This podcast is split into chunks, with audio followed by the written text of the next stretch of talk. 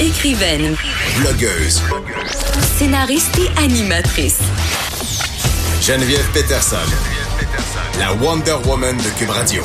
On parle tout de suite euh, de cette décision du gouvernement québécois de suspendre, du moins pour un temps, l'élargissement de l'aide médicale à mourir prévue aux personnes atteintes de troubles mentaux. J'en parle avec David Lucier, médecin gériatre, et je dois avouer, j'avais pas mal hâte de lui parler de toute cette question-là. Monsieur Lucier, bonjour. Bonjour.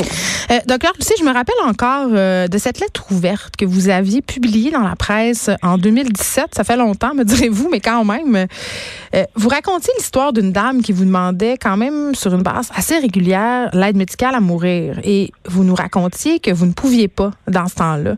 Et vous avez écrit une chose que je trouvais très, très pertinente. Elle aurait voulu que sa vie s'éteigne avec un interrupteur ouvert fermé plutôt qu'avec un interrupteur progressif parce que vous faisiez référence à la perte de qualité de vie euh, de cette femme-là. Et euh, évidemment, euh, cette dame, à un moment donné, est devenue admissible à l'aide médicale à mourir.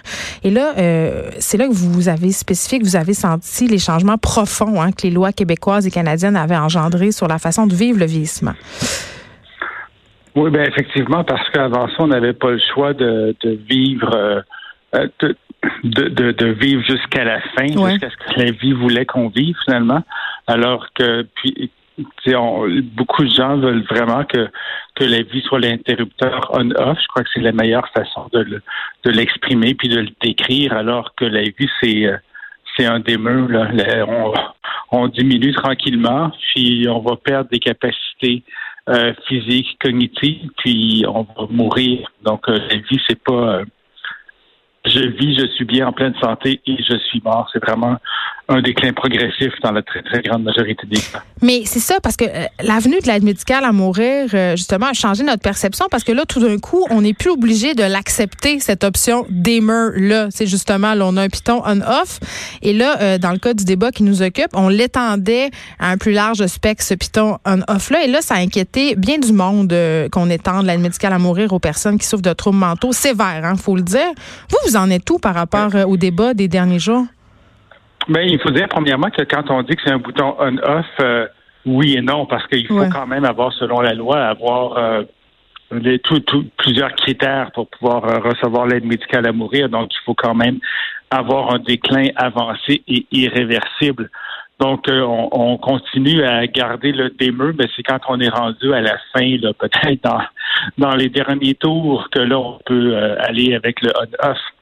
Euh, puis avec les, les maladies euh, mentales, les maladies psychiatriques, la, la très, très grande difficulté, je crois que le grand malaise que les gens ont par rapport à ça, c'est que c'est des gens qui souffrent, mais euh, est-ce qu'on va toujours avoir fait le maximum? Est-ce que euh, c'est une souffrance qui pourrait être réversible? Est-ce qu'ils souffrent de façon euh, momentanée parce qu'ils ont une dépression, parce qu'ils ont un trouble d'adaptation sévère, mais que ça va, ça va se résorber, puis que là, ils vont recommencer à, à prendre goût à la vie puis à être heureux. C'est, ça, je crois, le grand malaise que Ben, les gens ont. C'est ça, puis moi c'est le bémol que je soulevais, puis c'est le bémol de bien des gens. Je disais, euh, c'est comme un peu un peu paradoxal que d'un côté on fasse toutes sortes de campagnes euh, sur la santé mentale. Ça va être belle pause, cause pour la cause par ailleurs très très bientôt. C'est qu'on Oui. parle aussi de suicide de façon beaucoup plus ouverte qu'avant, qu'on essaye de montrer aux gens qu'il y a des solutions. Tu sais qu'on fasse toute une campagne et qu'on investisse des millions en fonds publics pour essayer de sauver la vie des gens et que de l'autre bord l'État leur dit ouais mais si vous êtes trop en détresse, euh, il y a des solutions. Moi, en tout cas moi, je, Mais, mais je c'est deux questions très Ouais. différentes. Hein? C'est deux questions très, très, très différentes. Puis quand on parle d'une maladie psychiatrique qui est grave et incurable, Ouais. ça veut dire que c'est une maladie qui dure depuis très, très, très longtemps. Mais que de quoi on parle? A été tenté. Ben, on peut parler de qu'il y a des gens qui ont une dépression qui va durer plusieurs années et qui répond à aucun traitement. Mais il faut aussi avoir un déclin avancé et irréversible, c'est-à-dire que il faut que j'ai beaucoup de difficultés à être fonctionnel. Euh, c'est pas parce que je suis en dépression puis que je suis pas fonctionnel pendant quelques semaines que je vais pouvoir le recevoir évidemment. Là. Non, ça, je comprends que ce soit une bien. maladie qui dure depuis très, très, très longtemps. Ça peut être une schizophrénie sévère qui est réfractaire à tout traitement.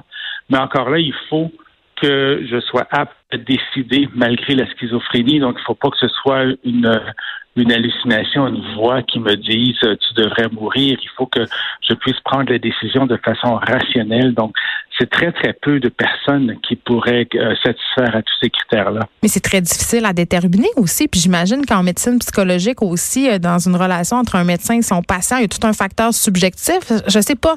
Je ne suis pas une professionnelle dans, dans ce milieu-là, mais il me semble que ça demeure quand même assez euh, ténu. C'est très, très, très difficile à évaluer l'aptitude. C'est très ben difficile à évaluer qui pourrait avoir accès à ça. C'est pour ça que c'est pas vous qui allez décider, c'est pas moi non plus, c'est des psychiatres. Puis même parmi les psychiatres, c'est probablement un petit nombre de psychiatres qui sont capables euh, de bien évaluer euh, l'aptitude et de bien évaluer si la maladie est vraiment réfractaire à tout traitement. Donc, on, aurait probablement seulement quelques psychiatres qui pourraient hmm. se sentir euh, habilités à le faire. Donc, puis ces gens-là, évidemment, eux, ils auraient la compétence pour le faire, ce que que vous et moi, on n'a pas. Bon, euh, ce faisant, le gouvernement va mener des consultations. Moi, j'ai en tête qu'il aurait peut-être pu le faire avant, mais bon, c'est typique de la CAQ. J'ai envie de, faire un retour sur un tweet que vous avez fait à propos d'un malaise euh, concernant un article publié dans la presse aujourd'hui qui parle justement de détresse psychologique.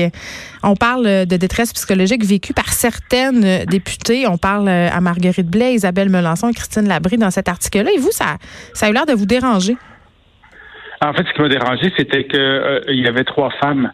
Puis c'était assez clair en, première page de la presse où on disait trois, trois politiciennes euh, euh, à cœur ouvert, quelque chose comme ça. donc moi, c'est la première chose qui m'a frappé, c'est que c'était trois femmes, alors qu'on sait que les hommes sont majoritaires à l'Assemblée nationale. Donc c'est comme si ça envoie un peu le message. Je sais que c'est sûrement pas l'intention, mais c'est comme si ça envoyait un peu le message que c'est les femmes qui ont des problèmes de santé mentale, alors que les hommes, eux, euh, en ont moins ou en ont pas. Alors qu'on parle beaucoup de la détresse des hommes ces derniers temps avec tout ce qui se passe dans l'actualité, peut-être? C'est clair que c'est oui, c'est ça, c'est clair que c'est pas ça, mais on aurait aimé, il me semble, avoir un homme qui témoigne. Mais après ça, quand ils nous disent de quelle façon ils ont trouvé les, les, les, députés, c'est qu'ils ont lancé un appel à tous, puis il y en a certains qui ont répondu. On suppose que les hommes n'ont pas répondu. Est-ce que ça vous surprend vraiment, docteur Lucé, que les hommes n'aient pas répondu?